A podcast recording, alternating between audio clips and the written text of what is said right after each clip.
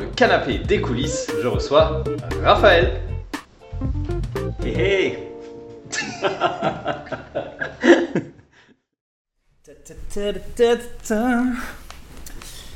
Ok Eh ben Raph, Oui. eh ben bienvenue dans le canapé des coulisses. Les coulisses. Et oui, parce que c'est tout ce qui se passe en off après la fermeture du rideau. Et ben pour démarrer, moi j'ai envie de te proposer de, bah voilà, de te présenter alors, de la manière que tu veux, si tu veux chanter, si tu veux faire euh, une, une blague ou n'importe quoi, ou juste dérouler ton CV. tu, voilà, c'est une intro sur comment toi tu, tu veux te présenter. euh. Moi c'est Raph ouais, Non, c'est pour ça qu'on va pas chanter tout de suite. bah écoute, euh, ouais, je m'appelle Raphaël. Merci de m'inviter pour ce format que je ne connais pas encore et que je découvre. Ça fait un plaisir. Et puis euh, se présenter donc succinctement. euh, je suis tombé dans l'impro il y a une vingtaine d'années, puis euh, je me suis noyé dedans. J'ai ressuscité à l'intérieur et puis, et puis ça occupe beaucoup de mon temps. Quoi. Ok. Voilà.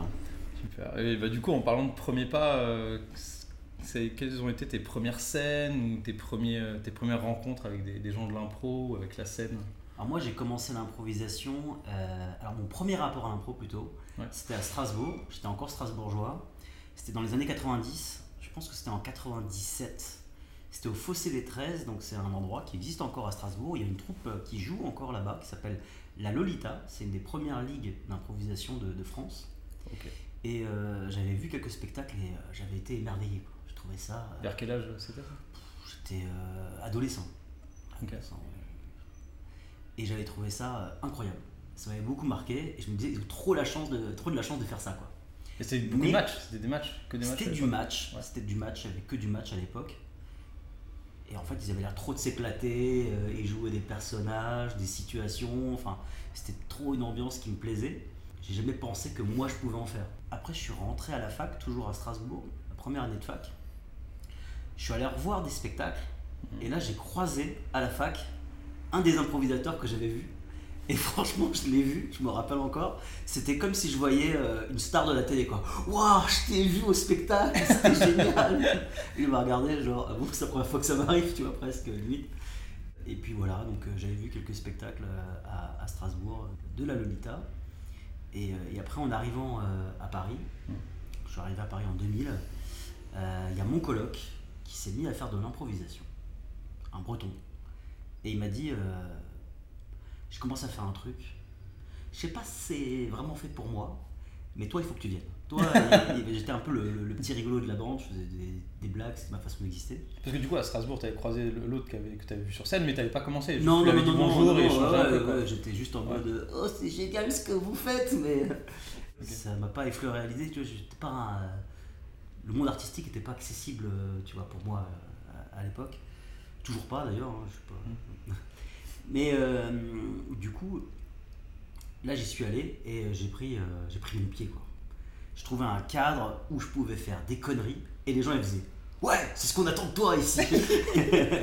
et et, c'était top quoi. C'était au centre d'Aviel. Puis il y avait d'autres personnes avec qui on a fait les 13 à l'Ouest plus tard qui ont commencé aussi là-bas. Il y a encore Jérôme Thibon et, et Jojo aussi qui, qui y sont encore, qui étaient là-bas de l'époque. Il y en avait d'autres, hein. Céline, Karine, euh, Sylvie, je le dis. Euh, Peut-être, mais on peut Je redire. sais plus. Il répète plusieurs fois. Je t'ai dit qu'il y avait Sylvie aussi il y avait Sylvie. Il y en avait d'autres, euh, voilà. Et puis donc ça, ça a commencé euh, comme ça. C'était c'était notre soir de la semaine. Et puis bon, après les premiers contacts avec, avec la scène aussi. dans la patinoire, le premier spectacle Mhm. c'était vraiment match.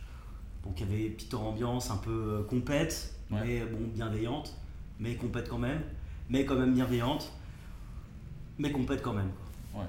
Mais bienveillante. D'accord. Voilà. Il y avait un paradoxe comme ça de. Non, non, mais on est là pour s'amuser. hein. Bon, euh, franchement, euh, on a gagné, mais franchement, on s'est bien amusé. le parallèle qui est assez, euh, un subtil. C'était un peu ça, euh, l'ambiance, ouais, un peu euh, les, les débuts, euh, c'était ça. ouais. Ouais, chouette. Et, et en fait, c'est voilà, t'en as fait un loisir, mais après, c'est quand même un peu plus tard où tu t'y es mis en mode euh, à plein temps, professionnellement, à en vivre.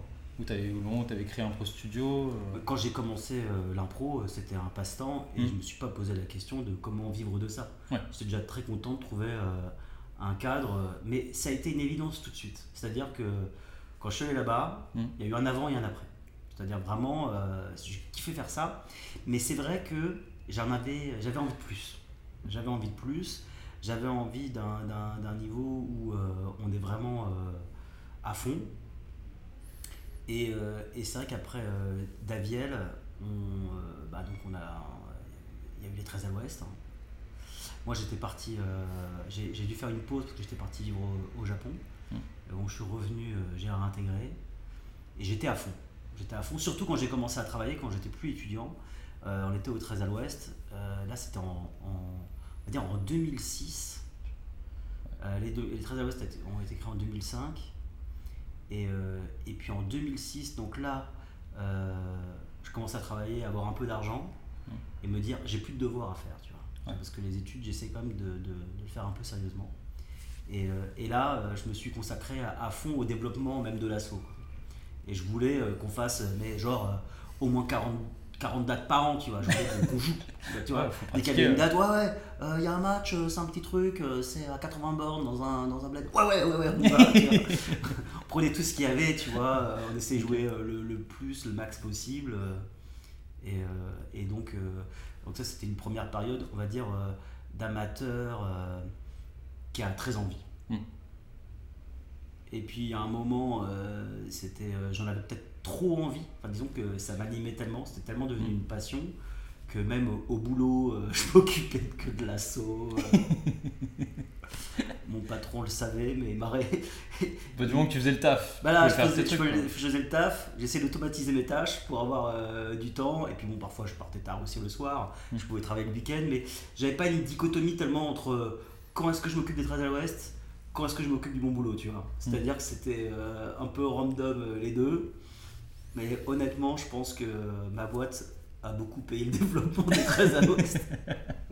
Ouais, c'est chouette. Et, euh, et donc, ben, euh, on se posait la question. On était, euh, en fait, il y avait un peu un schisme, même à l'époque, entre les personnes ben, qui voyaient ça comme un, comme un passe-temps et ceux qui avaient envie euh, de faire ça plus sérieusement. Mm. Et ça, c'est c'est un truc que, que j'ai constaté souvent. Ça arrive dans les groupes d'improvisation. Euh, c'est par rapport euh, aux attentes. Ouais.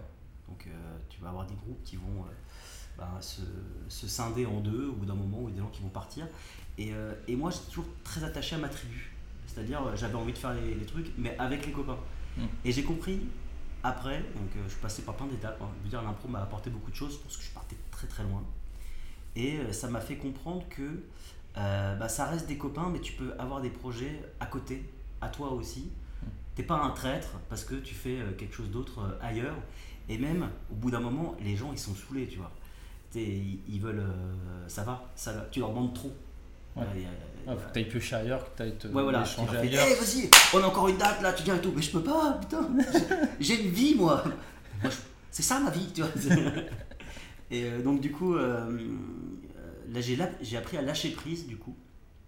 Mais même le, le vrai lâcher prise sur ta vie, c'est-à-dire même tu as une passion, tu as des choses que tu as envie de faire, mais t'as pas le contrôle dessus. Parce que c'est ça, en fait. Tu lâches prise sur les choses sur lesquelles tu pas le contrôle et tu trouves un autre chemin pour y aller.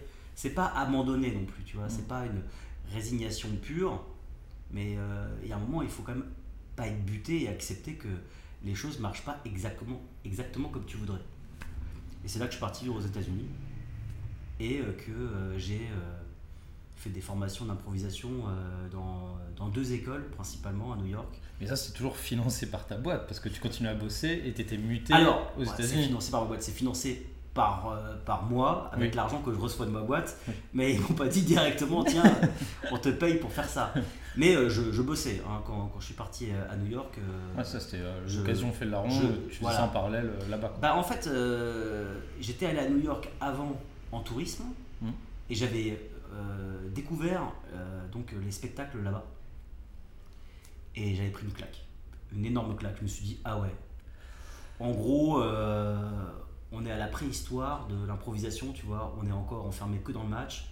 Eux, ils font plein de choses et euh, et je me suis dit ah ouais, je vais vraiment apprendre plein de trucs. Et euh, dans ma tête, je me suis dit bah ça peut me faire une différenciation et ça pourrait me donner peut-être, euh, ben, tu la légitimité ou au moins euh, le l'aplomb de, de d'essayer d'être pro euh, en rentrant. Mm. Et du coup, j'ai fait les écoles euh, là-bas. Euh, tout mon temps libre, j'allais voir des spectacles, je prenais des cours. C'était quoi le nom de, de- d'école ou des, des fait- profs que tu as eu là alors j'ai fait, j'ai fait UCB, Upright Citizen Brigade, Ok. ok, et Magnet Theater, Magnet ok. voilà, Magnet Léman. voilà. Ouais, ouais. super bien. Enfin bon, j'ai j'ai adoré les deux endroits. Euh, et vraiment, Impro Studio, euh, c'est euh, une pâle copie euh, de, de Magnet. Quoi. Je dis une pâle copie, il y a toujours une adaptation évidemment euh, euh, locale. Mm. Mais euh, j'ai tellement aimé mon expérience là-bas, cette ambiance un peu euh, famille, tu viens, tu es une communauté, tu es pris dedans, tu as plein d'activités euh, euh, liées au cours, tu as, le, le théâtre consacré à ça, c'est super sympa l'ambiance. Ouais, t'as pas juste les cours Euh, et au revoir, ciao. Ouais, c'était pas compétitif. C'est-à-dire, euh, à UCB, tu avais beaucoup de gens qui venaient avec des attentes, tu vois. Euh, donc c'était déjà des Il comédiens. y avait moins de gens juste pour le loisir, il y avait quand même beaucoup de gens qui voulaient se professionnaliser. ou- Et c'était assez cher. C'était assez cher. Tu vois, là, euh, là euh, maintenant, ça a fermé à cause du Covid. Mm. euh, UCB. C'était énorme. Hein. Ils faisaient euh, plus de 50 cours hebdomadaires. Ouais, 50, peut-être 100, mais c'était euh, énorme le nombre de classes qu'ils avaient. Et ils avaient des grands noms, tu vois, euh, pas connus chez nous, mais aux États-Unis, euh, même des gens qui, qui jouent dans des séries, euh, etc. Ça coûtait très cher, enfin relativement hein, par rapport au, au prix que nous on paye ici, c'était beaucoup plus cher. Euh, c'était c'était au module. Euh, quand je suis tout arrivé au tout début, même les moins chers, c'était 300 dollars le module de 8 cours.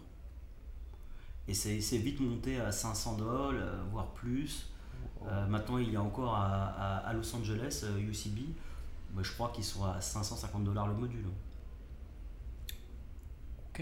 Ouais. Donc c'était un, un bon investissement, moi j'en faisais 3-4 en même temps.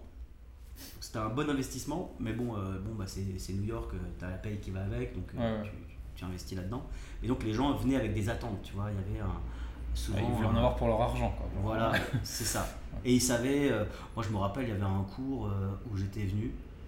Euh, le nom euh, est très long du, du mec, je suis même pas capable de le dire. Je l'appelais Anthony, c'est son prénom. Mm. Euh, quand Trump faisait sa présidentielle, euh, il, est, il est devenu vraiment euh, très connu parce que c'était euh, genre. euh, c'est pas un vrai sosie, tu vois, mais c'était un imitateur de, Ouais. de, de lui et il passait sur toutes les chaînes. Donc il était déjà un petit peu, euh, un petit peu connu, et puis dans les spectacles d'impro, c'était une vraie star. Moi, je le connaissais pas, je m'étais inscrit, mais au pif à son cours, tu vois. Et apparemment, pour s'inscrire, tu, tu, tu te connectais, et en deux minutes, toutes les places étaient sold out, tu vois, au, moment où ils les avaient euh, Ah oui, donc toi, t'étais vraiment Et moi, connecté au bon j'ai moment. eu- Quoi. une moule de malade. Vraiment, parce que je savais pas, tu vois, je suis arrivé, je me suis connecté, je me suis dit, et tout ce, avant qu'on arrive, on était dans la, dans la, dans la salle, tu vois, tu disais, bah, je sais même pas qui c'est. Et puis tout était là, ouais putain, euh, c'est incroyable, on va voir Anthony, machin, tout, ouais, il arrive et tout. Et, et puis euh, franchement, les mecs, ils étaient en mode gala, tu vois, ouais, il paraît que machin, enfin, il parlait de sa vie privée. euh. Moi, je disais, mais on n'est pas venu pour ça. et le mec, il est arrivé, et donc tout le monde était euh, très, très impressionné de, de, de l'avoir. Bah, moi, fatalement, comme je connaissais pas. euh, Ah, C'est nobody pour toi. pas trop, mais c'est vrai qu'il était, quoi. il était, il était, il était super. Et, et c'est vrai que euh, ouais, il m'a marqué quand même euh, comme, comme prof. ouais. c'est un des, des exemples, tu vois. Anthony avec le nom qu'on n'a ouais, pas à. Monique, voilà, pardon, je peux- j'ai trop honte en fait. Je suis nul en nom de famille, quoi. Je suis nul en nom de famille, je dois l'avouer. Ouais, mais t'étais tellement intime avec lui que t'as retenu que son prénom. Quoi. C'est exactement ça. voilà, euh, j'ai un peu digressé, je crois. Ouais, c'était tous les cours que t'avais pris là-bas. euh, Ouais, et, Euh. euh, et du coup, ben après, bon, je suis passé un peu plus de 3 ans là-bas au total. Et, et quand je suis rentré, donc là, je me suis dit, ok, je suis chaud. Je suis chaud. Il faut apporter l'improvisation comme elle, comme elle est là-bas et même comme elle, comment elle est proposée, c'est-à-dire accessible. Euh, C'est-à-dire euh, avec une pédagogie vraiment prévue. Ouais, t'en fais pas un truc d'élite, euh, qui ont déjà des années de théâtre derrière eux. euh, Ben, Enfin, c'est ça que tu en veux fait, dire par c'était- proposer. euh, C'était pas tellement ça l'impro. En fait, il y avait plusieurs choses. Il y avait cet aspect-là, c'est-à-dire c'est pour des gens qui pratiquent déjà le théâtre, qui sont comédiens et, et qui viennent. Mais c'était aussi, enfin c'était réputé pour, pour les gens qui avaient déjà pas mal de, de bagou, tu vois, Mm. qui avaient déjà une grosse répartie Ouais. et puis qui venaient et qui faisaient leur place. Et les autres qui venaient, bon, bah. C'est pas qu'ils se faisaient maltraiter, mais bon. euh, ils se sentaient pas à leur place, ils se sentaient pas bien parce que. euh, Il- On leur permettait pas de raccrocher le train, quoi. genre. Ouais, c'était quand même compliqué euh, de, de- Et moi, je me suis dit, euh, l'impro c'est génial, mais pour tout le monde, en fait, c'est c'est ceux qui en font pas qu'on a le plus besoin. Parce que pour tout ce que ça apporte, Mm. bah, pas seulement d'affirmation de soi, mais. Et moi, il y a un truc que j'ai découvert là-bas, je vais te dire très honnêtement.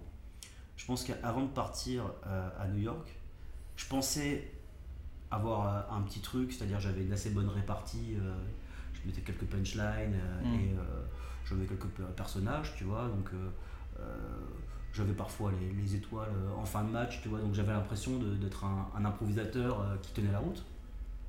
Et en fait, d'après les standards d'aujourd'hui, j'étais nul.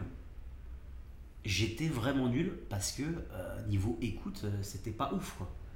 Niveau écoute, euh, moi j'avais des idées qui arrivaient dans ma tête et euh, je les, je les balançais. Ouais. Et euh, les idées de l'autre, c'était juste des supports pour lui, pour lui en mettre une. Mais franchement, je devais vraiment pas être agréable à jouer. Ah ouais. Ah ouais, non, non, à mon avis, c'était vraiment insupportable. Et, et justement, à New York, quand ils sont arrivés, le premier cours, ils ont fait bon, on va faire du oui et. J'avais jamais fait du oui et dans ma vie avant, en euh, Ah ouais. presque une dizaine d'années euh, en France. Alors Quoi. que là, genre, on se dit, bon, bah, on sait que c'est la base, l'un des premiers trucs qu'on nous apprend maintenant, quoi. Bah ouais, ouais, ouais. Bah, nous, on a- effectivement, on a gardé ce truc-là, c'est notre fer de lance par Mm. rapport à l'écoute et le oui Ouais, et. qui nous paraît euh, hyper sain et, et logique. Mais moi, j'ai appris sur le tard. C'était pas évident de prime abord, si tu veux. Et donc, euh, et, ça a tout changé. euh, ça a tout changé. Et je trouve ça génial, effectivement. Alors, c'est mal perçu parfois. Enfin, c'est-à-dire que c'est comme tout. C'est-à-dire que quand euh, la chose, elle est simplifiée, on va dire c'est débile. Parce que oui et, ça veut dire accepter quoi C'est compris comme, en fait, tu peux pas dire non. Toi, c'est oui et, tu peux pas dire non. Et je pense que euh, malheureusement, les personnes qui n'ont pas eu la, la formation initiale du, du- du oui et et qui l'interprètent par la suite, bah, je comprends, tu vois, ils se disent euh, on est obligé d'être dans, dans le consentement. Mm. Mais en fait, il y a, y a deux niveaux euh, de consentement. Il y a celui du personnage et celui du joueur, Ouais. du comédien. Bon, ça tu le sais, tu as fait les cours, hein, donc euh, Ah fais bien la distinction. par un pro studio. voilà.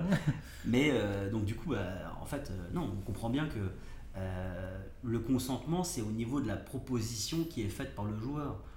On a une idée de jeu, Mm. mais évidemment, si je mets un enjeu sur le fait que je veux te, te tuer, t'assassiner, Ouais.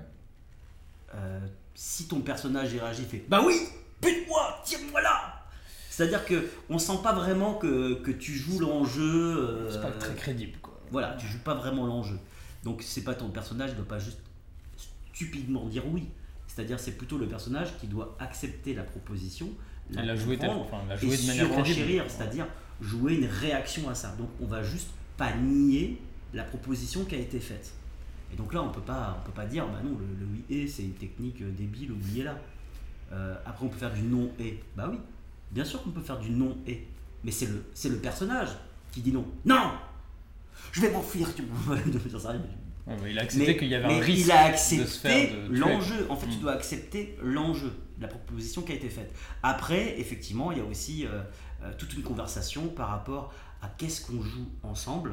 Et parfois, même entre acteurs, bon, euh, il y a des sujets qui sont parfois lourds ou joués de manière indélicate. Et bien sûr, bah, là, on a le droit aussi euh, de, de manière un peu euh, maligne de recadrer euh, pour pouvoir faire une improvisation euh, sur un autre registre. Évidemment. Mm. Mais sur le principe de, de base, c'est-à-dire que si on est sur un cadre sain et on part pas de nulle part, on essaye plutôt d'aller dans le sens de la proposition de l'enjeu de l'autre. Et c'est ça le principe du oui et. Ce que moi, euh, je ne faisais pas avant, euh, très honnêtement, tu vois. Bien sûr. Ouais, des, des- des sortes de bases qu'on a maintenant, on dit bah toi tu es allé les piocher euh, à droite à gauche. Bah, États-Unis, bah, c'est euh, enfin, pas en France que j'ai appris ça. Ouais. C'est pas en France que j'ai appris ça. Euh, mais en, en France, on a appris plein de trucs, mais après, je pense que c'est aussi ma personnalité, tu vois. Mm. On le voit, il y a des personnes qui arrivent, qui ont plein de qualités, hein, qui sont créatives, euh, qui balancent plein de choses, mais par contre qui écoute moins, qui valorise moins l'idée de l'autre. Ouais. Et moi j'étais plutôt de ce profil-là. Et, je trouve ça génial maintenant de valoriser euh, l'idée de l'autre, euh, d'en faire quelque chose. Et c'est pour ça que euh, avec Seb, on adore faire le spectacle Le Mixeur avec des débutants, parce qu'ils arrivent avec des idées qu'on n'a jamais vues, tu vois. ouais, et puis des fois, euh, des, beaucoup de refus aussi. Des fois, Mais ils bien sûr, et ils on sont vierges de tout, mais dans les refus, c'est une proposition. Hmm. On l'a vu, tu vois, donc euh, quelque part. Ah, euh, Une fois, tu étais en Amazonie, tu disais, bah, on va aller par là en pirogue, et elle te disait non. Après, tu as dit, bon, bon, on y va à la nage, elle te disait non, on va y aller à pied. Enfin, tu fais, ouais, là, faut, faut se les manger, et puis arriver à rebondir sur tous les refus, euh, toutes Bah, les, ouais, toutes bah, les propositions de refus. Ouais, ouais, ouais. Bah, tu fais allusion à une improvisation qu'on avait faite, effectivement. Et, euh, et donc, c'était une, une petite fille de 11 ans qui avait déjà le courage de venir sur scène et Oui. qui disait non à toutes les propositions. Mais c'était génial parce que c'était, on en a fait un personnage, un, un personnage qui dit non, comme la Mm. poupée, qui- la poupée qui, qui fait non, tu vois. Et euh, en fait, euh, on l'a, on l'a justifié en disant que c'était une altesse, et du coup, ça justifiait qu'elle faisait que à sa guise et qu'on ne proposait rien. Mais en fait, euh, dans son jeu, c'était génial. Après, euh, elle avait envie de tuer tout ce qu'elle voyait, donc c'est génial, ok. Oh, c'était c'était assez drôle. En Ouais, tout ouais. cas, à voir, c'était vraiment sympa. Mais euh, en fait, dans tout comportement, ben, quelque part, il y a une envie sous-jacente. Et si tu arrives à la comprendre, à la valoriser, tu arrives à avancer. Enfin, maintenant, euh, j'ai changé mon fusil d'épaule par rapport à comment jouer dans les années 2000. Donc, tu arrives à transformer tous les trucs en or.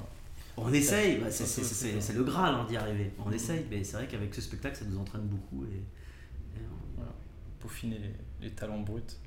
Et, euh, et du coup, Impro Studio, c'était une idée que tu avais avant de partir aux États-Unis. Je crois que tu avais rencontré Aline, vous étiez croisés, vous étiez dit oui, il faut qu'on fasse un truc ensemble. Et quand tu es revenu en France, c'est là où vous avez concrétisé le- le- le- la naissance de l'assaut. Alors, euh, comment ça s'est passé? Alors, avec Aline, on était ensemble au 13 à l'ouest avant que je parte vivre euh, aux États-Unis. Ouais. Et euh, on était tous les deux dans le bureau. Donc, euh, elle, moi j'étais au 13 à l'ouest précédemment. On s'est rencontrés à Strasbourg avec Aline une fois. Mhm. On s'est rencontrés une deuxième fois un an plus tard Ah oui, au même endroit. C'est encore son anniversaire. Le. On s'est dit, bah tiens, bon, bon cette fois-ci on s'appelle vraiment et on fait un truc. Euh, elle est venue, elle a participé euh, à un spectacle avec nous, elle est venue à un entraînement, elle a bien matché. Elle a rejoint les, les 13 à l'ouest. Euh, du coup, elle a rejoint euh, le, le- le bureau après aussi rapidement parce qu'elle était très motrice et très motivée. Et en fait, on faisait une, une assez bonne team et on a bien développé les trucs au 13 à l'ouest, tu vois. On, on est, on, est, on avait vraiment la vocation de professionnaliser les choses, tu vois, dans, dans- Mm. dans le fonctionnement. Et puis, bon, moi j'avais cette, cette, cette grosse envie effectivement de devenir pro, mais je ne savais pas comment faire. Et, euh, et Aline aussi, et bon, alors Aline, elle, elle avait fait des cours Florent, mais bon, elle te dira mieux ce qu'elle a fait euh, de Mm. son côté. Et donc elle voulait devenir euh, comédienne. Et, et moi, ce qui m'intéressait beaucoup quand même, c'était c'était bon, c'était le fait de jouer, mais le fait de transmettre. Et j'arrêtais pas de dire, mais euh, venez, on, fait un cours de débutant, comme ça on forme des gens, c'est plus facile de les intégrer après, parce que s'ils n'ont pas les bases, c'est toujours un peu compliqué. Et euh, le reste des 13 c'était pas chaud pour ça. Et, euh, et donc quand j'étais aux États-Unis et que j'ai fait ce- ces écoles, je me suis dit, bon bah, ok, je vais m'inspirer un petit peu de, comment ils font et créer une école comme, comme eux. Bon, j'ai trouvé le nom, Impro Studio, parce que je voulais un truc, comme tu vois, un peu comme Actor Studio, qu'on comprenne, c'est un truc de base, hein, Mhm. bah, avec l'impro, voilà. En fait, la question qu'on se pose quand, quand- quand- quand on commence ce genre de choses, c'est comment on trouve les gens. Et euh, je me suis dit, bon, bah, il faut faire des, des cours d'initiation, les gens ils viennent, ils découvrent, ils voient que c'est génial, et puis euh, ça nous fait- après, Voilà. Donc, euh, tu vois ce qu'on appelle une offre d'appel. Et euh, du coup, j'ai commencé à, à faire des, des cours d'initiation de 2 heures à 9,99€. Ouf, un prix euh, d'appel assez Voilà. intéressant. Alors là, au lieu de, au lieu de 20 euros, parce que bon, j'estimais que ça valait 10 euros de l'heure, mais bon, euh, offre de lancement, 10 euros le cours d'initiation, enfin 9,99€. Pour, euh, donc euh, c'était un peu la blague, c'était euh, pour une place à 10 euros d'acheter, un centime fétiche offert, tu vois. Et donc on faisait ça, euh, enfin je faisais ça au début, euh, les dimanches soirs de 17h à 19h. C'était il y a 8 ans. C'était en 2014. 2014. 2014, ça a commencé. Le premier, c'était le 1er juin 2014. Ton premier cours d'essai que tu as donné, c'était 1er juin 2014. Euh, dans le cadre d'un pro studio. ouais. Ok. Et, euh, et donc, ben, le premier cours, j'étais plus très confiant. Enfin, tu vois, je me suis dit, Pourquoi Parce qu'il y avait pas- un enjeu. Il y avait j'ai une- pas, j'ai, non, mais en fait, j'étais là, j'ai pas assez communiqué, il va pas y avoir assez de monde, alors du coup. euh, Ah oui, va- avant que les gens arrivent, Ouais, ouais. pas assez. Ok. En fait, euh, genre, euh, la, la, la veille, tu vois, parce que j'avais, genre, en fait, j'avais commis l'erreur de, de, de pas demander de réservation et dire, bah, vous venez sur place et puis on voit. Ah ouais, toi, t'es- oui, c'était vraiment freestyle quoi. Donc, du coup, j'avais aucune visibilité. La surprise. Tu t'es laissé aucune surprise. Et j'avais organisé des spectacles avant, mais avec euh, les potes, notamment les 13 OS, en disant voilà, on fait un, un mixeur. Donc, euh, c'est moi qui l'ai organisé. Mhm. Euh, je les mettais en scène et je commençais à les faire jouer un peu avec le public. Enfin, tu vois, j'avais envie de créer ce genre d'interaction, comme j'avais vécu aussi aux États-Unis. Et donc, le 1er juin, je me dégonfle. Enfin, juste la, la veille, je me dégonfle. Je me dis ouais. Je pense qu'il y pas beaucoup de monde, ça va être un peu bizarre. Je Tu t'étais dit, euh, est-ce qu'il me faut 5 personnes minimum pour que je le bah, fasse ouais, ou, euh, bah, dans ma tête, il fallait, euh, fallait, euh, fallait être 10 euh, pour qu'il y ait une bonne ambiance, ça se passe bien. Tu vois, je restais calé un petit peu sur les, les cours que moi j'avais vécu. Et, et en fait, je dis à, à ma copine de l'époque, tu, tu veux pas venir? Parce que s'il n'y a pas beaucoup de monde, ça fait une personne en plus, tu vois. Donc elle était très encourageante. Évidemment, elle est venue, mais en fait, comme, comme euh, j'avais commencé à rien dire, j'avais, euh, tu vois, alors, je me suis dit, il y aura personne, mais viens quand même juste au cas où, tu vois. Mm. puis euh, je suis devant la salle, j'attends. Je me dis, bon, il n'y aura personne, c'est bon, on va pouvoir se barrer. J'ai juste perdu le prix de la location de la salle, c'est pas très grave, on s'en fout. Mm. Et puis là, il y a un, un- un mec qui arrive. Et je fais, ah salut, comme par hasard, tu passes par là? Non, non, je viens pour le cours. Je fais, ah ouais Et euh, et il dit, bah, bah écoute, très bien, bah, viens, euh, super. Puis on y va. Et puis donc, ils sont que deux. Et je leur ai fait faire des exercices par deux, comme ça, une petite scène, une application, on peut le voir après. Mm. Et c'est devenu mon premier élève. C'est le tout premier élève d'un pro studio et Ah, il s'est inscrit. Il, a été, euh, il a été convaincu, ouais, ouais, il a fait les, les trois ans. Et euh, une semaine après, le 8 juin, tu vois, je me rappelle quand même euh, assez bien, ça, ça marquait, hein, c'est une période incroyable. Euh, là, j'avais euh, une petite quinzaine de personnes. J'avais un peu mieux euh, communiqué, j'avais demandé euh, à des potes de venir. T'avais appris de plein- la com d'avant. Ouais, voilà, mais il y avait, il y avait plein, il y avait plein de potes, même des 13 à l'ouest. euh, Il y avait, y avait Sam, il y avait Guilain, il y avait Catherine, il y avait d'autres personnes que j'avais rencontrées à UCPA. Il y avait, enfin voilà, tu vois, plus euh, des gens de. Plus, Oui, t'avais enfin, des, gens de différents réseaux quand même. Oui, Voilà, j'avais différents réseaux, plus euh, bah, des gens, et puis je m'étais inscrit sur, sur OVS, Meetup, et puis euh, je communiquais pour, pour venir. Et à partir de là, ça a été tout le temps euh, blindé. Quoi. À partir de là, les gens sont sortis, ouais, c'est super chouette, etc. Euh, Il y en a un autre la semaine prochaine, je reviens, je le dis à mes potes, et puis euh, blam, blam, blam, et puis avec les Oh, OVS ouais. et les Meetup, Boule de neige quoi. du coup, euh, tout le mois de juin, blam, blam, blam, et, euh, et en fait, j'avais des gens sur liste d'attente. Ah ouais. Tu t'es mis quoi comme cap max de- 15. de- d'élèves? 15. Ah tu- oui, tu, tu commences juste avec 15. une classe. Ouais, c'était juste, c'était juste des, donc c'était cours, des, euh, des, des, des drop-in, enfin des, des cours à la carte, tu vois. Mhm. Donc euh, tu tu t'inscrivais, donc j'avais quand même mis un truc de réservation, tu vois. Les gens euh, réservaient, je savais combien il y avait de personnes, et max, et puis je jouais sur les listes d'attente, tu vois. Pour, euh, ça me prenait un petit peu du temps, mais bon, j'avais que ça à faire, j'étais vraiment très motivé, on va dire. Ouais. Et donc, bon, ouais, les cours étaient, étaient bien remplis, et euh, j'étais waouh, putain, c'est génial. Et donc, euh, euh, arrivé donc, euh, fin, fin juin, donc ça marche super bien. Je me dis, ouais, bon, ouais, ça marche, je vais faire vraiment une école. J'étais suivi en plus par un coach entrepreneur à côté. Qui te- qui t'aidait pour monter Ouais, bon, qui, qui essaie de me mettre les jalons, tu vois. Donc, euh, bon, il y avait tous les trucs du, du business model, comment tu vois. Et puis, euh, et puis bon, euh, j'avais revu Aline, évidemment, qui était aussi au, au 13 et qui me disait, ouais, euh, tu me dis, hein, c'est euh, t'as machin. et tout. Ouais, ouais, ouais. Mhm. Bon, je lui dis, écoute, euh, Aline, ça marche super bien. Moi, je pense que je vais pas pouvoir donner tous les cours. Je pense qu'il y en a assez pour que euh, tu participes et que tu en donnes aussi si ça te branche. Et puis, et puis c'est parti. Puis elle commence à faire ses premiers cours aussi. Comme ça, moi, bon, bah, il y a des moments où j'ai pu partir aussi pour les vacances. Mhm. Et puis, de un cours par semaine, on est passé à deux, puis à trois. Et, et donc, du coup, l'été se passe. On a une grosse réserve d'élèves. Et dès la rentrée, on ouvre une classe, une deuxième classe, une troisième classe et même une quatrième classe. Dès la première année de la lancement. dès la première année de lancement, on a déjà 60 élèves. Pas- Et donc, euh, waouh, ça, ça marche bien, plus euh, tous les spectacles et, et une ambiance de folie, quoi. Vraiment, tu vois. C'était au Kibélé dès le début?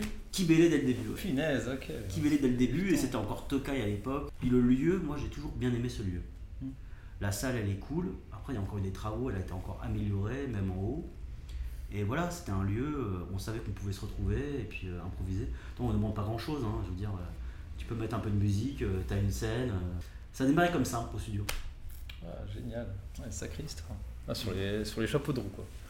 Ouais, et puis, et puis après, l'année d'après, on a augmenté le nombre de classes, et puis chaque année, on a augmenté le nombre de classes, jusqu'au Covid. Ah, où là, c'était là où il y avait le max de classe. quoi. On était arrivé en 2019-2020, euh, ouais, on était à, on avait 9 classes impro studio et en plus en off, il y avait euh, la première année des, des Fayot que, que je coachais, donc euh, ça faisait euh, littéralement quasiment 10 classes. Bon, bah, tous les soirs de la semaine, il y avait Finesse. ouais. et, et on avait une, une bonne équipe, enfin c'était c'était vraiment cool. On a eu les grèves qui ont commencé à nous embêter. Après, il y a eu le Covid, ça a été une année assez difficile. Et bon, ça, bon, le Covid évidemment hein, pour tout le monde. hein. Et euh, bon, bah, alors, du coup, si c'est pas pendant les années Covid, j'imagine, c'est quoi les. Un moment de grâce sur scène, que ce soit de connexion ou de, de, de rire, dont tu te souviens? Ah, il y en a, Il y en a beaucoup, Je pense qu'il y en a beaucoup.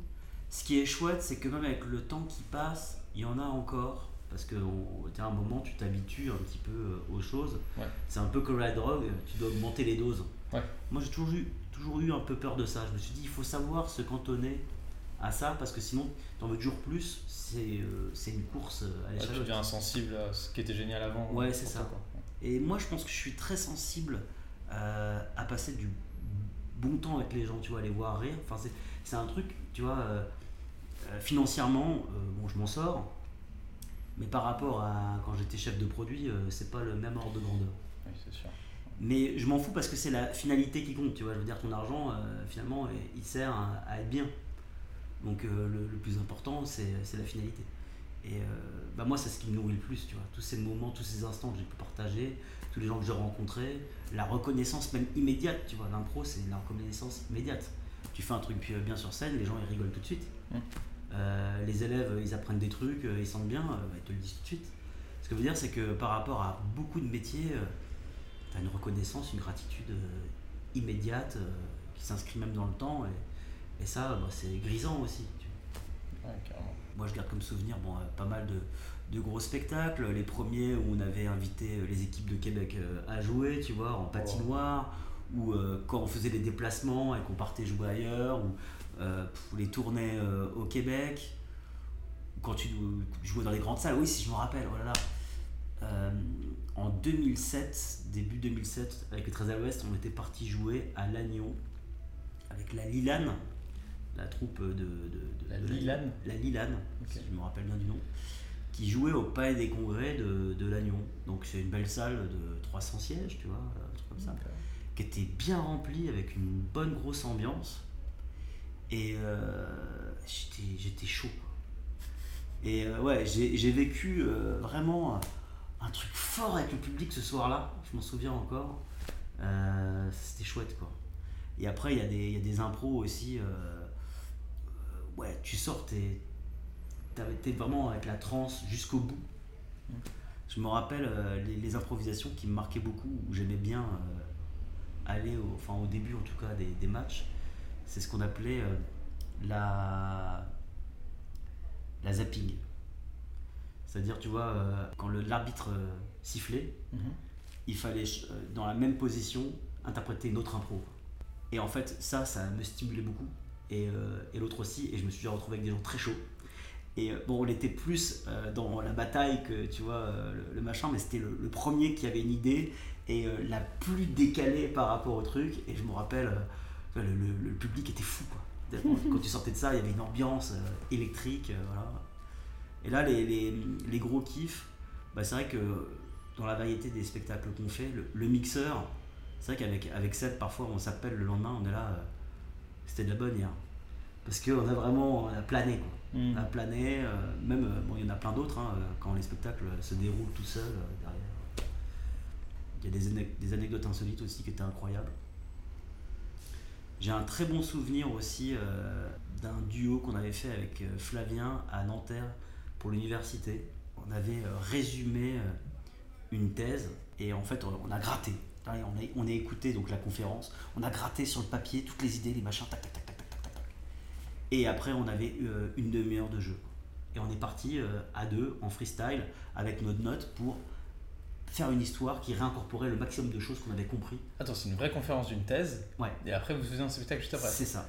Ok. Et, euh, et en fait, c'était comme dans les films américains. Euh, C'est-à-dire qu'au tout début, tu avais le chef du département, tu sentais qu'il était hostile derrière t'as dit, on fait jamais ça, pourquoi ils font ça, pourquoi ils organisé ce truc-là, tu vois, genre, Ouais, quoi ils regardé du coin de l'œil, tu vois. enfantillages. Et, euh, et puis euh, on commence à, à faire le truc et on voit ça prend le public. et tu vois, c'est c'est les moments où on est en transe, très belle connexion, très beau déroulé, très beau développement. Et puis le public euh, à la fin, standing ovation, ils sont tous comme des fous, euh, ils viennent nous voir. Et puis là, tu as le, le chef de département euh, qui, qui, était euh, plutôt ré- récalcitrant au début, Ouais. tu vois, qui fait poussez-vous, poussez-vous, j'allais voir. Comment vous faites ça? Comment vous avez fait ça Et ouais, c'était voilà, tu vois, c'était comme dans les films, tu vois. Avec Et puis, tu vois, c'était le- même au début, les, les applaudissements, tu vois, tu voyais presque au début, c'est le mec tout seul comme ça. Tu vois, genre, C'était. euh, Enfin, moi, ça m'avait assez saisi. Et puis, euh, les, les, les gens de la thèse, hein, j'avais encore. euh, Hmm. Même après, je me dis, mais vous nous avez fait capter des trucs. Nous, ça fait des années qu'on bosse dessus. Vous nous avez fait capter des trucs dont on n'avait même pas conscience, quoi. Ah, Et, euh, et donc, ah ouais, là, c'est là, c'est incroyable. c'est le Graal quand c'est les moments où tu es touché par la grâce, tu vois, on a vraiment été touché par la grâce, donc il y a- il y a, d'autres euh, choses comme ça, mais c'est vrai que j'avais bien aimé. Je pense que c'est la, c'est la fois où j'ai préféré le plus jouer avec Flavien. C'est sûr que bon, bah, sur, sur 20 ans, après, euh, ça s'accumule pas mal de euh, Ah, génial. Résumer une thèse, ah, c'est original comme J'adore, exercice, franchement, hein. euh, j'adore. Là, on- là, je suis content, là, on va faire un spectacle de vulgarisation scientifique euh, pour, euh, à, à Polytechnique pour une porte ouverte et la, fête, la, fête des, la fête des sciences. Et moi, j'adore. Suis- toi, t'es passionné, tu me racontais beaucoup des enfin, plein de choses que tu découvrais sur les trous noirs, sur, enfin, sur l'univers. Enfin, t'as, une grosse appétence pour le, enfin, tout, la- tout ce qui est science. euh. Ouais, j'aime bien. euh, ouais, j'aime assez bien ouais, les, les sciences. Comprendre. En fait, c'est des bases solides sur lesquelles tu peux te reposer. Parce que ça change pas tous les matins, tu vois. C'est des, Mm. c'est des théories assez stables. Ça se reproduit et pour moi, donc, c'est c'est un socle solide sur lequel tu peux construire ta pensée. Mm. Et tu peux faire des analogies avec. Et ouais, donc euh, ouais, j'ai- j'aime bien. Parce que du coup, dans connaissance, tu parles aussi, euh, bah, tu parles couramment japonais.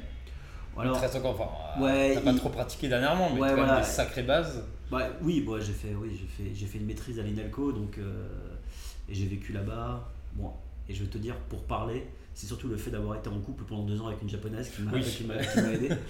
Euh, donc, euh, bon, je me, je me, je me débrouille euh, à l'oral. Maintenant, euh, à l'écrit, euh, je t'avoue, euh, ça va être beaucoup plus compliqué. T'as fait des scènes au Japon ou pas? Non? Non. Non. Non, non, non, non. Est-ce qu'il y a- une grosse scène d'impro au Japon Bah écoute, euh, C'est Pas marrant. que ça. En fait, la seule fois où j'ai vu euh, de l'impro un peu japonaise, c'était à New York, Ouais.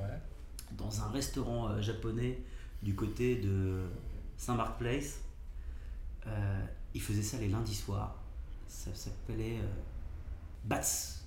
Enfin, Ça veut dire punition en, en japonais. Là, maintenant, tu vois, je suis même plus sûr. Il y avait deux japonais, le maître de cérémonie et une, une petite femme.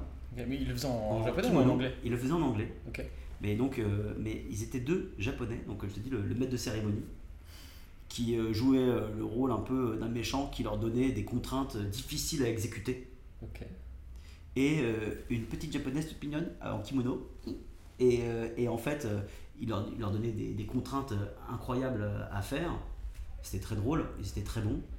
Et euh, ils, se, ils se vautraient quand même. Et après, donc, il y avait la punition. Et c'était la petite gamine, euh, enfin, il y en a qui arrivait, qui les punissait avec des châtiments euh, incroyables. Par exemple, euh, elle prenait euh, des tubes de paintball Ouais. et elle leur tirait dessus à Non. 3 mètres. Ah, ils souffraient, ah Ils souffraient, tu vois, comme ça. Donc, du coup, les mecs, ils essayaient vraiment de respecter les contraintes parce qu'ils savaient que derrière, il y avait Batsu, la, la punition, quoi. Et euh, À bout portant avec un paintball. mais euh, ouais, mais pas très loin. Ouais, Ouais, c'était- des sacrés petits bleus quand même. C'était- hein. Il y, a- y y bien 10 ans. hein. Ou alors, euh, ils devaient mettre leurs mains dans une boîte où il y avait plein de, de, de- d'attrape-souris, tu vois. Ça se refermait sur leurs doigts et se Ah Ou alors ils devaient manger du wasabi pur, tu vois. Oh, Enfin, que des trucs euh, comme ça. C'est seul truc que j'ai vu euh, d'un pro un peu japonais. Sinon, je connais rien. C'est incroyable, hein. Et je suis pas retourné au Japon depuis 2005. Donc, euh, tu vois, euh, Ouais, parce qu'on ça. bah, genre, là, ça commence à me trotter un peu dans la tête. euh, mais bon, euh, Pas une petite tournée au Japon. C'est génial. De manière plus, je sais pas, plus générale, toi, est-ce que euh, dans une, si on te met sur un cabaret ouais. et, et on, on te sort une contrainte et tu dis ah celle-là, ça c'est ça c'est cette scène-là, là, c'est pour moi, c'est ma contrainte. euh, J'adore faire ça et je l'ai sur le bout des doigts. C'est quoi ta contrainte préférée? Bah, en fait, je joue plus tellement avec des contraintes, je t'avoue. C'est Ouais. euh, maintenant. euh, en fait, par exemple, sur le mixeur, ma contrainte, c'est la personne avec qui je vais jouer, tu vois. Qui connaît Mm. pas du tout l'impro, qui va me faire par exemple que des refus, donc euh, Mm. je sais comprendre comment jouer avec ce que l'autre me propose et trouver ce, ce jeu. En fait, ce que j'aime bien, c'est trouver le jeu de la scène avec l'autre. Sinon, peut-être les contraintes d'expression, telles que faire des jeux de mots, ou rimer, euh, pourquoi pas. Si encore on me donne des contraintes, préfère encore ce, ce genre de style, tu vois. euh, Des contraintes d'expression, parfois quelques contraintes de structure, tu vois. Bon, euh, comment tu dois arriver à finir l'histoire, par exemple. Voilà, mais sinon, euh, c'est vrai que je t'avoue, euh, je préfère euh, avoir des contraintes, c'est-à-dire des éléments à intégrer Mhm. des éléments à intégrer, tu vois, genre euh, où à chaque fois qu'il y a un stimuli, il faut changer, tu Mhm. vois, et puis euh, donc euh, retrouver quelque chose de nouveau et toujours s'adapter. Mais je pense que ouais, mais ce que je préfère comme contrainte, c'est m'adapter. Quelque chose qui me force à changer pour trouver une nouvelle solution. Ok. Ma réponse est pourrie. Voilà. non, c'est très bien. Euh, et euh, ouais, du coup, dans- toujours dans les, tes zones de confort, est-ce qu'il y a un, un personnage refuge que tu as où tu dis, bah, comme quand on. C'est l'exemple que je donne à chaque fois. hein, euh, comme quand on se dit, bon, j'ai pas d'idée d'action, bah, Ouais. tu creuses. Bah, toi, il y a une scène, tu vas y aller, tu fais, bon, vas-y, je vais me faire euh, alors tel personnage, euh, tel, tel, tel, tel archétype. c'est euh, une hantise que j'ai un petit peu de de- d'avoir euh, euh, ce genre de mécanisme, d'avoir euh, une action ou un personnage. euh, on, on en a connu hein, qui changeait souvent des ampoules, ou qui creuse ou machin. Euh, moi j'essaye de de, de pas de pas en avoir, quitte à rien avoir, quitte à avoir un personnage proche de moi. Mm. Pourquoi? Parce que euh, je pars du principe que la, la scène n'est jamais nue. Il y a toujours déjà un petit peu quelque chose. Et du coup, je préfère faire un lien avec ce que j'identifie maintenant et faire un choix là qui sera plus riche qu'un premier choix que j'ai fait de zéro ex nihilo, juste de, de moi, de cette Ouais. habitude. Tu vois? Donc, euh, quitte à ce que euh, ça soit un plus petit euh, flottement, mais euh, voilà, je préfère, euh, je préfère ça. quoi. Donc, euh, Donc, venir je avec dirais, ce qui est là, ton dirais, émotion, et pas essayer de créer un perso de zéro euh, direct et de le proposer. quoi. Non, ouais, un- c'est pas, c'est pas mon un style de truc jeu. organique Ouais, à et faire peut- grossir. quoi. Ouais, peut-être que même on va peut-être qu'on va peut-être me dire bah Raphaël euh, tes personnages en ce moment ils sont quand même moins marqués euh, euh, tu vois Mm. je pense qu'effectivement j'ai par rapport à avant euh, New York où là pour le coup euh, c'était l'inverse Tu proposais énormément des je proposais directement euh, tu vois directement j'avais une tête bah voilà je propose ça et puis l'autre il se débrouille tu vois. Et en fait j'étais tellement force de proposition que l'autre devait s'adapter et il avait pas le temps de proposer un truc et euh, je l'écrasais quoi. Et, euh, et parfois quand il y avait un mec en face qui était autant force de proposition c'est là, c'est là, ça devenait assez fou, ça devenait assez fou et c'est ça qui a créé après des souvenirs de, de, de scène. Euh, mais maintenant, ouais, je préfère effectivement, euh, quitte à tâtonner un petit peu, je trouve qu'on va avoir un résultat plus original que si euh, de manière volontaire j'essaye de trouver euh, vraiment un truc. Et c'est vrai que ça, c'est complètement différent du cabaret euh, comme on faisait classiquement où tu dois avoir une impulse très rapide. Et d'ailleurs maintenant euh, je vois que je suis, je suis, je suis, je suis plus très bon à ça. Ouais, peut-être peut-être moins attiré, plus, on est plus attiré par du long forme, ça, des ouais. choses plus organiques. Voilà, bah, le long forme, j'aime bien. Bah, moi, après, tu sais, hein, enfin, tu sais, moi j'aime bien l'improvisation euh, dite euh, à l'américaine. Toujours Mm. pas de terminologie un peu, un peu mieux, mais inspiré du, du Harold et, et trouver euh, le game. Peut-être Ouais, on pourrait expliquer ce que c'est le Harold en trois actes. euh, Avec plusieurs étapes. euh, Le mhm. Harold, c'est une structure en plusieurs euh, étapes. Il y a un opening qui est une sorte de brainstorming après une suggestion qui vient de, de, de l'audience. Et cet opening, il va développer, enfin, on va essayer de développer plein d'idées. Mhm. Et ce que j'apprécie donc dans ce format-là, c'est que euh, on va avoir plein d'idées un peu originales qui naissent grâce à ce bouillon de culture. Et on va avoir l'occasion de les étirer par la suite. Et dans le Harold, en fait, euh, on a, c'est structuré en plusieurs bits, BEAT. Mhm. Euh, le, ça des sortes de vagues de, d'un- de scènes en fait. Ouais. Donc tu as trois premières scènes qu'on appelle les scènes A, B et C classiquement. On va développer spécifiquement un axe d'une idée qu'on a euh, identifiée dans ce bouillon de, culture. Et euh, on s'amuse avec ça. Et euh, le but c'est de l'avoir clairement identifié, que tout le monde ait compris un petit peu les règles implicites, même d'être capable de les dire après de manière explicite quelles, quelles sont les règles de ce jeu de la scène. Donc on va avoir des règles sur la scène A, celle de la B et celle de la C. Et ça c'est notre premier bit. Et euh, donc après c'est un peu comme euh, un, un Big Mac où tu as une couche de pain Mhm. qui, euh, qui sont euh, les bits, tu vois, et euh, une couche de steak qui est euh, ce qu'on appelle les group games. Là, c'est quand tu augmentes ce qui a été proposé avant. Alors ça, euh, alors ju- justement, c'est pour ça que je vais laisser les groupes game de côté pour le moment et je reviendrai dessus, c'est les steaks. Je vais parler juste des trois couches de pain. Donc il y a la couche, la couche de pain de base qu'on a dit, donc c'est les scènes A, B et C. On a développé ces, premières, ces premiers jeux. Mhm.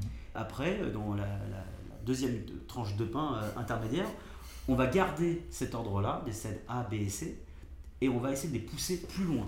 C'est-à-dire, mais on va faire une autre scène. Euh, c'est pas forcément lié au niveau narratif, ça veut pas dire forcément les mêmes personnages. On peut se contenter de faire un parallèle dans une autre situation. Mais ce qui va être important, c'est d'avoir les mêmes règles. Les règles qu'on avait identifiées, on les garde.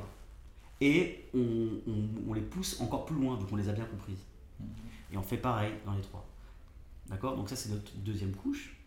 Après, il y a encore un steak, le groupe game, qu'on verra après. Mhm. Et, pour- et on finit avec euh, ce beau pain avec euh, des, des petits pavots là dessus, là, euh, graines de pavot.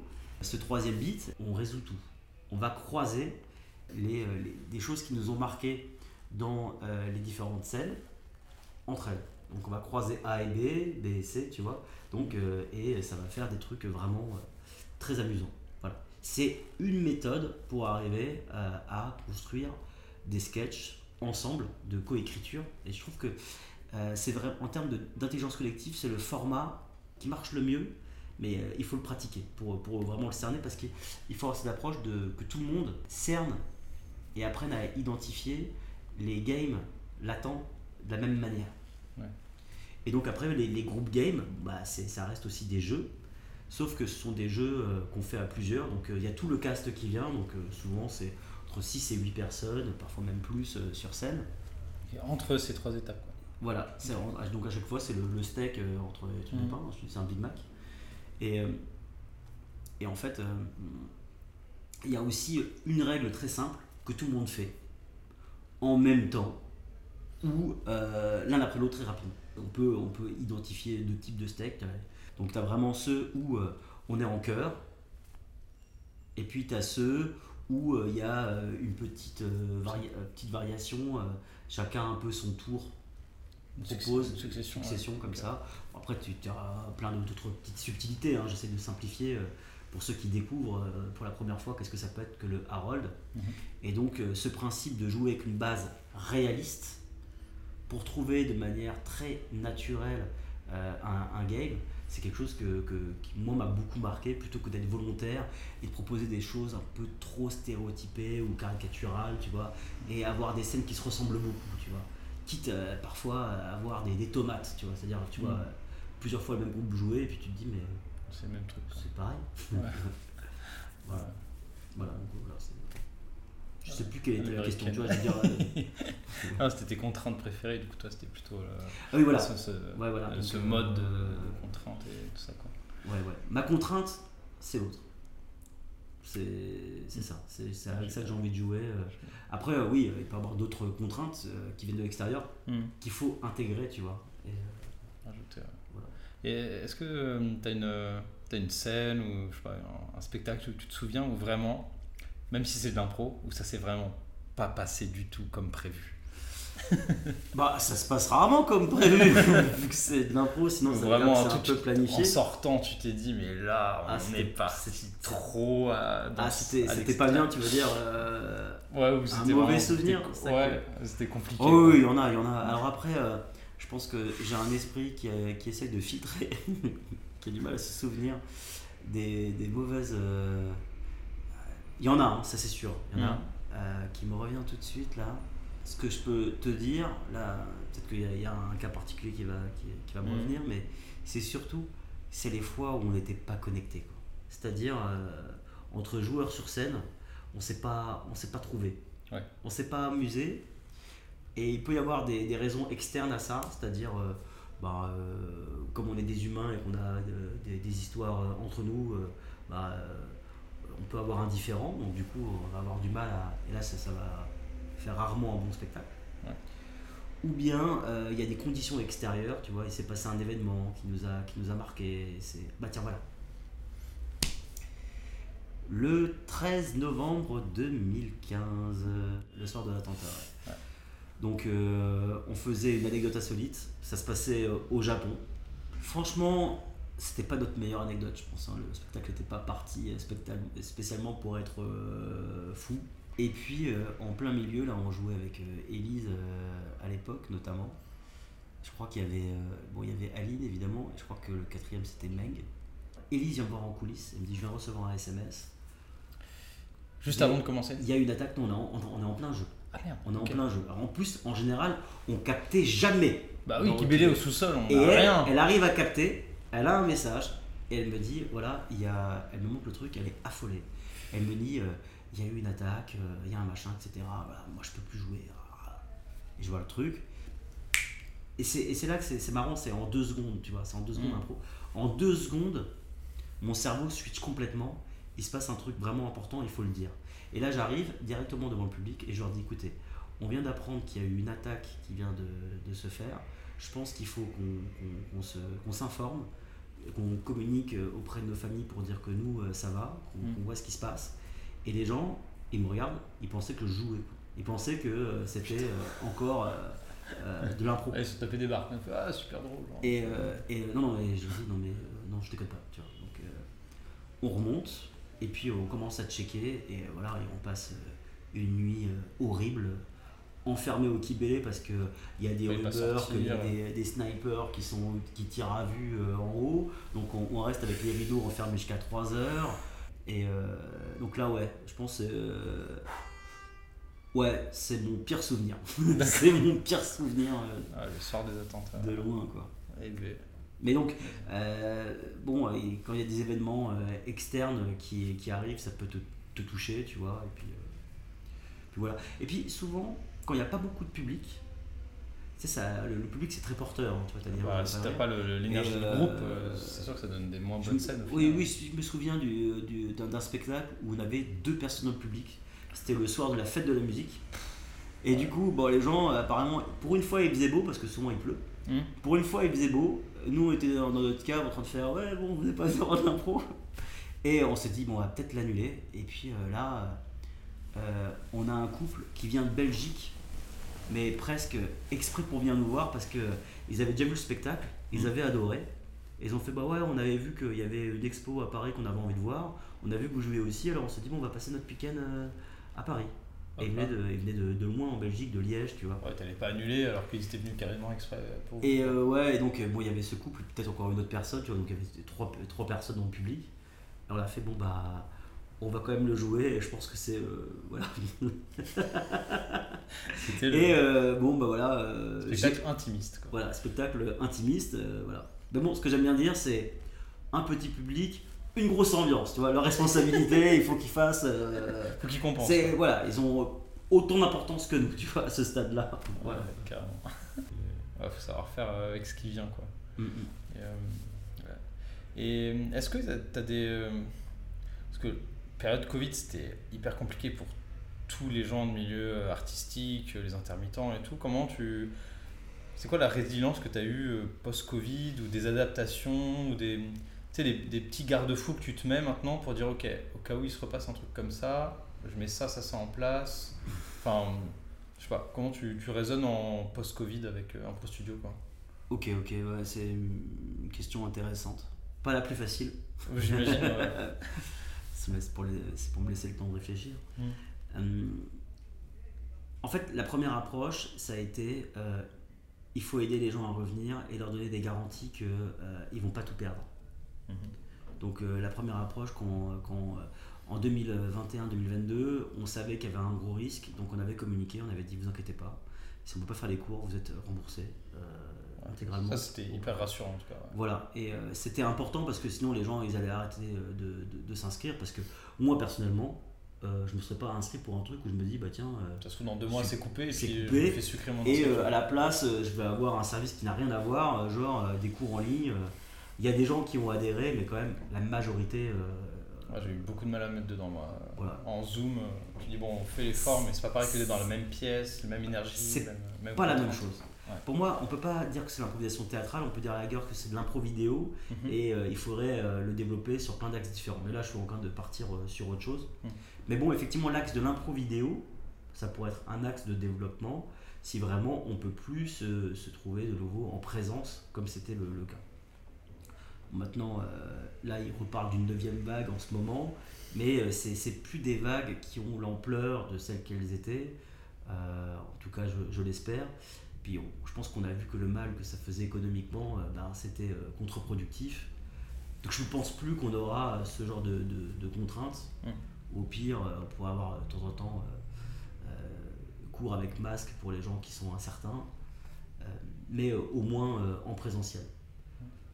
Moi j'essaye maintenant d'être plutôt optimiste par rapport à, à cette idée qu'on va pouvoir continuer à être en présentiel, même si cette menace d'avoir de nouveau des pandémies, parce qu'on est hyper connecté. Hein. c'est mmh.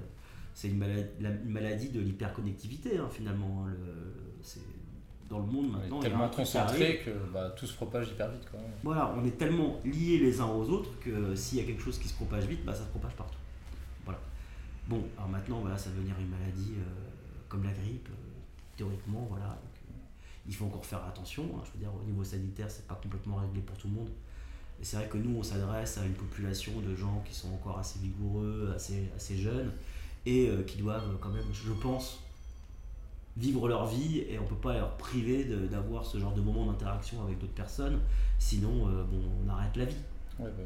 Donc euh, ça me fait plus peur, mais je savais que ça reviendrait progressivement. Moi j'avais pris conscience que quand ça a commencé, par rapport à ce que j'avais compris dans les grandes lignes, que ça allait durer quand même euh, deux ans. Mm. Maintenant, euh, je suis plus rassuré, au moins là-dessus. Je peux dire que euh, c'est pas le Covid qui me fait peur, c'est plus la récession. Et le fait que ben, les gens, leur portefeuille fondent et qu'ils doivent faire des choix. Mm. Et le choix va toujours aller plus vers l'essentiel. Il faut d'abord manger, il faut d'abord se vêtir, il faut avoir un toit sur la tête, il faut se soigner. Dans la pyramide de Maslow, l'impro, c'est un peu au-dessus. Quoi. Se divertir, c'est un peu après. Donc ça veut dire quoi? C'est une régression par rapport à, l'humanité quand même? C'est un peu dommage, et parce que ça coûte pas cher enfin d'impro, surtout si tu as, un petit peu de temps. Je veux dire, on a besoin quoi Juste d'un local. Pas besoin de costume. Euh, euh, on consomme pas beaucoup d'énergie, tu vois. Même à la rigueur, tu peux, me rétorquer, bon, il faut quand même chauffer euh, l'endroit. Mais bon, quand tu es 15 dans une pièce en train de bouger, ça va vite. Tu vois, je veux dire, voilà, il n'y a pas besoin de mettre trop trop de chauffage non plus. Donc je pense que d'un enjeu, d'un point de vue enjeu énergétique, c'est une activité qui a quand même de l'avenir, surtout qu'elle permet d'augmenter la productivité en dépensant moins d'énergie. Parce que comme ça augmente l'intelligence euh, collective, mm. qui pour moi est euh, sous-valorisée, enfin, il n'y a pas. On, a pris conscience de l'intelligence artificielle aujourd'hui, tout ce qu'elle apporte, mais je pense que euh, on n'a pas encore pris conscience à quel point l'intelligence collective est une source d'efficacité même pour les entreprises. Enfin, ça, moi, je suis assez convaincu de ça. Donc, on a tous ces relais de croissance euh, par rapport à, ce que ça apporte, même dans la vie euh, civile euh, et professionnelle, en plus d'être une activité artistique. Voilà. Alors, bah, ok, pour la, résilience post-Covid, bien compris. Et le. Tu as des, des, objectifs sur cette, sur cette année, du coup, pour un pro studio tu dis ok, on va structurer ça, ou tu as envie d'amener d'autres axes par rapport à avant? Pour moi, les, les enjeux, euh, c'est. euh, Il y a plusieurs axes. Il y a le côté euh, artistique, pédagogique et, et après, on va dire financier, Mhm. d'un point de vue personnel. Mhm. D'un point de vue artistique, bon, bah, s'amuser, continuer à développer des choses, des projets. Bah, nous, on a l'anecdote insolite qu'on va jouer pour la 9 saison. Donc, euh, c'est un, un format qui roule. Il y a quand même des petits changements, on prend des guests différents. Donc on et puis en plus, bon, comme c'est une pièce improvisée, le challenge est quand même très haut. Mhm. Donc euh, il y a quand même un terrain de jeu assez euh, immense. Et euh, même en 10 ans, euh, je pense que tu peux continuer à, À à creuser. explorer et à t'améliorer. Et, et, c'est pour ça que je suis pas ennuyé de continuer à faire le même format depuis des années. Parce que c'est infini. Euh, ça appartient à nous après d'avoir la créativité, euh, de se dire ok, on est tombé dans certains patterns. Il n'y a, pas que- y a pas que ces façons de faire et il faut déconstruire et reconstruire différemment. Donc euh, voilà. Le mixeur, bon alors pour moi c'est le petit bébé qui, qui, qui marche à fond, qui a un potentiel incroyable. Enfin, voilà, je parle comme ça, mais je le pense vraiment. Ouais. La baston joviale, bon bah ça c'est euh, l'espace pour, euh, pour réunir euh, des gens euh, de tous bords, euh, créer une synergie toujours dans le monde impro parce que on a cette volonté depuis le départ de d'aider euh, l'impro à se développer davantage euh, à Paris et même au-delà. Et après donc il y a les, euh, tous les projets un peu euh, impro students, maintenant on a un bureau des élèves. Le Et petit ça, BDE. allez. Voilà, le petit BDE ou le BDI comme ils qu'ils aiment bien s'appeler. Mhm. Euh, et là, donc déjà, il y a deux projets, il y a les scènes ouvertes et les petites bastons. Mhm. Et on sent qu'ils sont motivés, qu'ils veulent reprendre de, de plus en plus.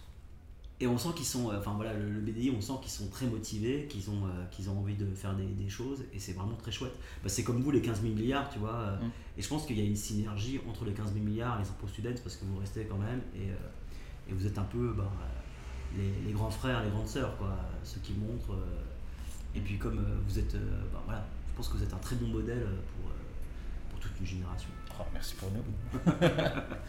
Ouais, puis en plus, on est, on est souvent dans le même lieu, au Kibélé, donc on se croise, donc forcément, Bah, il y a voilà, des interactions. voilà. Puis bon, toi, tu as animé la petite baston la dernière fois, c'est super, tu vois. euh, ouais. Plus euh, ça se crée, euh, manière, pas que je mange en même temps, si tu veux.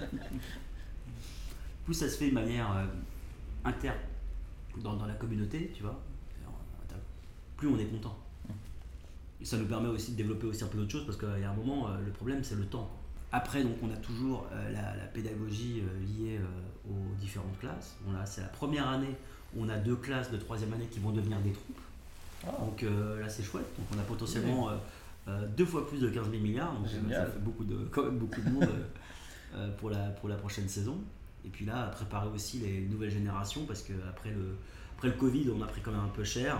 Mhm. Donc l'idée, c'est de dire vous avez vu, euh, c'est passé. euh, on peut, on peut s'amuser de nouveau ensemble revenez. Donc euh, pour moi, c'est c'est vraiment la grosse année de relance. L'année dernière, il y avait encore un peu de Covid. Ouais. C'était encore un peu, un peu dur. Il y a eu des rebonds.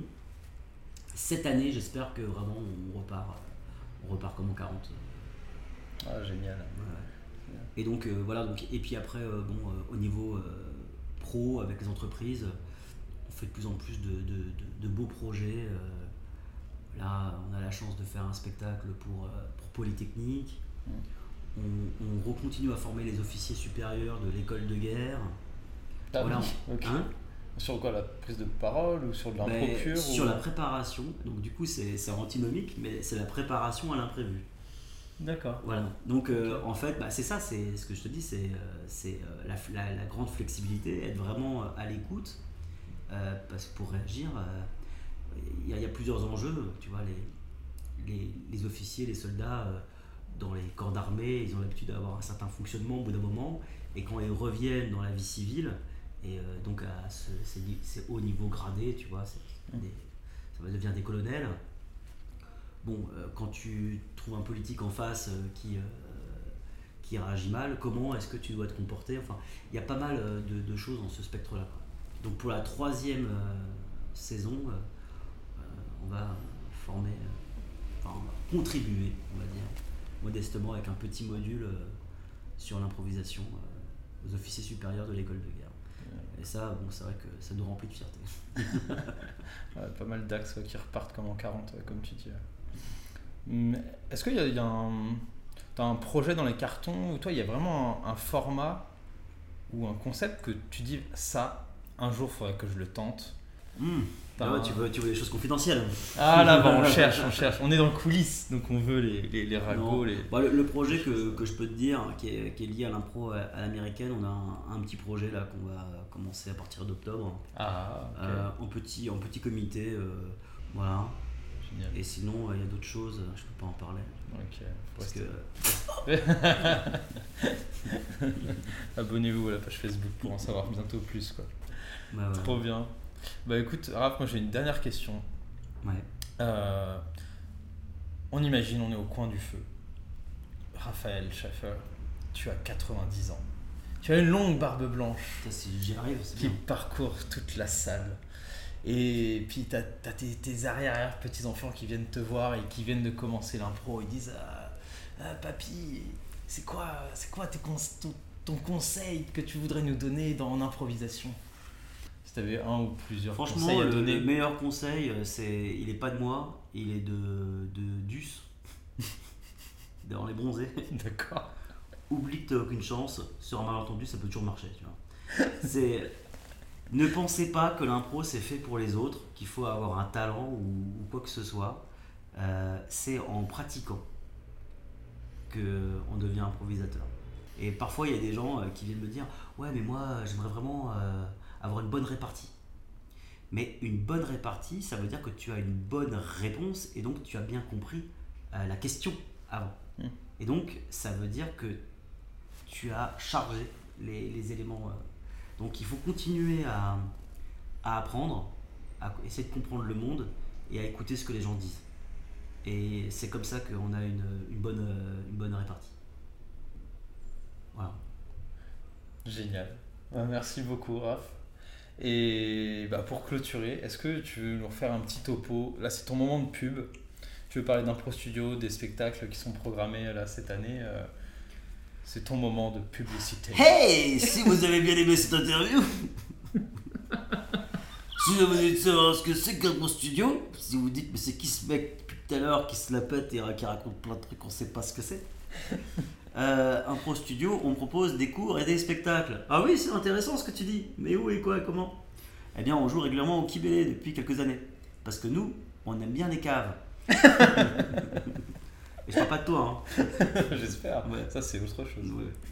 Parce que c'est un lieu tranquille. Et en fait, maintenant, euh, pour les élèves et pas que, pour tous les improvisateurs et ceux qui veulent, tous les dimanches soirs à 19h45, eh ben, il y a un événement, un pro studio. Ça peut être la baston joviale, une petite baston, une scène ouverte. En tout cas, un moment où il y a de l'impro, où vous allez peut-être pouvoir jouer ou euh, votre troupe.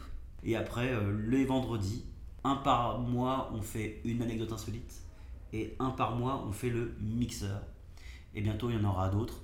Mais la meilleure façon de rester informé, c'est Euh, page Facebook, qui s'appelle Bah, c'est Impro Studio. Waouh, voilà.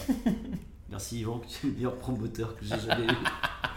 studio.fr et on fait des cours. Donc euh, si jamais bah, vous découvrez euh, euh, cette vidéo parce que vous avez tapé tiens c'est quoi l'impro et vous avez envie de tester l'impro, bah, peut-être qu'on aura des cours d'essai encore avec des cours. Donc venez, on adore les nouveaux. C'est notre passion. Génial. Ah, merci beaucoup Raph. C'était le canapé des coulisses avec Raphaël Schaffer et puis on se retrouve très bientôt. Merci beaucoup.